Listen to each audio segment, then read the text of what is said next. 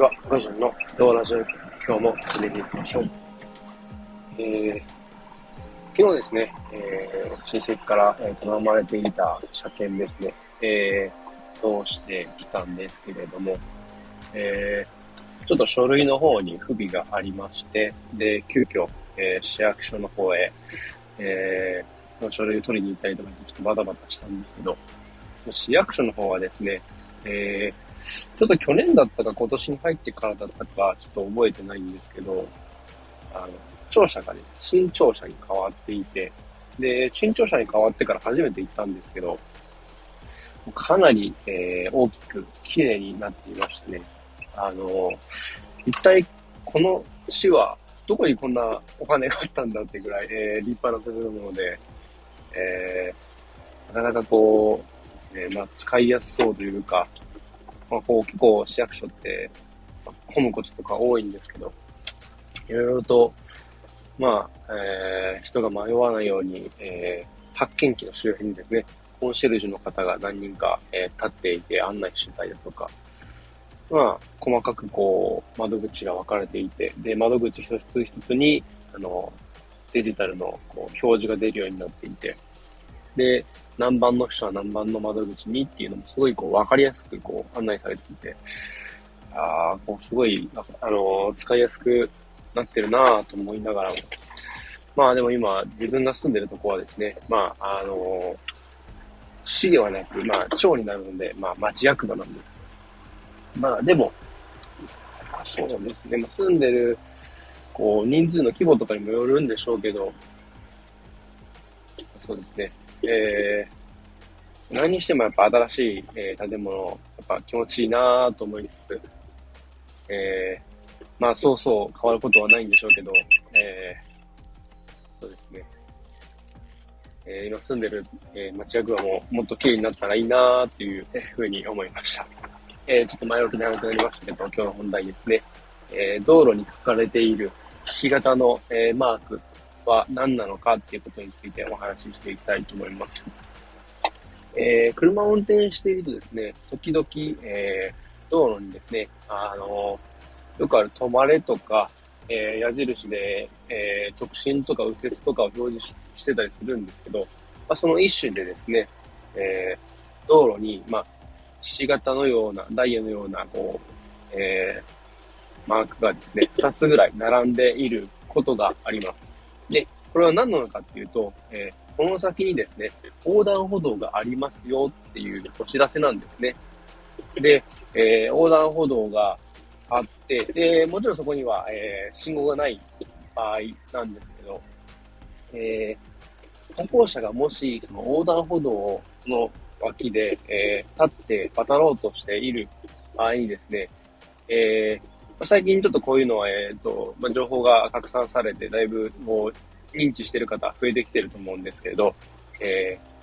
ー、自動車はですね、えー、横断歩道を渡ろうとしてる歩行者を、えー、妨げてはいけないっていう、えー、法律がありまして、道路交通法第38条ですね。で、えー、僕が、えー、勤めている運送会社もですね、結構これには力を入れていて、で、えー、なんかそれに関する、こう、なんていうんですか、ステッカーっていうんですかね、ステッカーにこう、黄色い、なんか、縦みたいなマークのステッカーにですね、え38って書いてあって、で、まあ、えー、歩行者を守りましょうっていうことですね。で、活動しているんですけれど、えー、これですね、もし、えー、まあ、歩行者が渡ろうとしていたりだとか、もしくは、えー、この横断歩道の脇ですね、そこに、え、歩行者が立っていて、で、そのまま、え、もし、え、自動車で通過してしまうとですね、え、まあ、周りにいなければ、まあ、まあ、いいってことではないんですけど、もし近くにパトカーがいて、まあ、警察官がそれを見ていたりなんかすると、えー、捕まります。えー、まあ、簡単に言うとですね、赤信号を無視したに近いような感覚ですかね。えー、まあ、基本的には、こう、そのひし形のマーク2つ並んでるのを見たら、えー、まあ、減速して、えー、まあ、歩行者がいた場合にすぐ止まれるようにしとかなきゃいけないってことなんですね。結構これ、自分はですね、教習所の時にですね、そこまでしっかりこう、お話を受けたわけではないような記憶、僕ではそんなあんま、そうですね、あんま言われてないなーっていうふうには思っていて、確かにその説明はあったとは思うんですけど、ただ、こう、そこまでこう強く言われたような記憶もなくて、で、言われてみると確かそうだったかもしれないなぐらいの感覚だったんですよね。まあ、これも、まあ、いろいろ周りのこう、なんていうんですかね、注意喚起とかのおかげで自分もこう、それをちゃんと認識するようにはなったんですけれど、なかなかこう、まだ知らない人も、えー、多いんじゃないかなと思います。なので、えー、まあ、簡単に言うとですね、そのひし形のマークを見たら、まあ、1個目の段階で、例えばアクセル抜いたりだとかして、で、まあ、こう、歩行者がいた場合、止まらなきゃいけないんで、それに備えて減速できるように、まあ、構えておいた方がいいということですね。で、えー、明らかに、まあ、遠目から見て、その横断歩道の周辺に、まあ、渡ろうとしてる歩行者がもういないよってことであれば、そのまま通過して問題ないんですけど、まあ、近くを、えー、横断歩道の方向に向かって、えー、歩いてる歩行者なんかがいた場合ですね、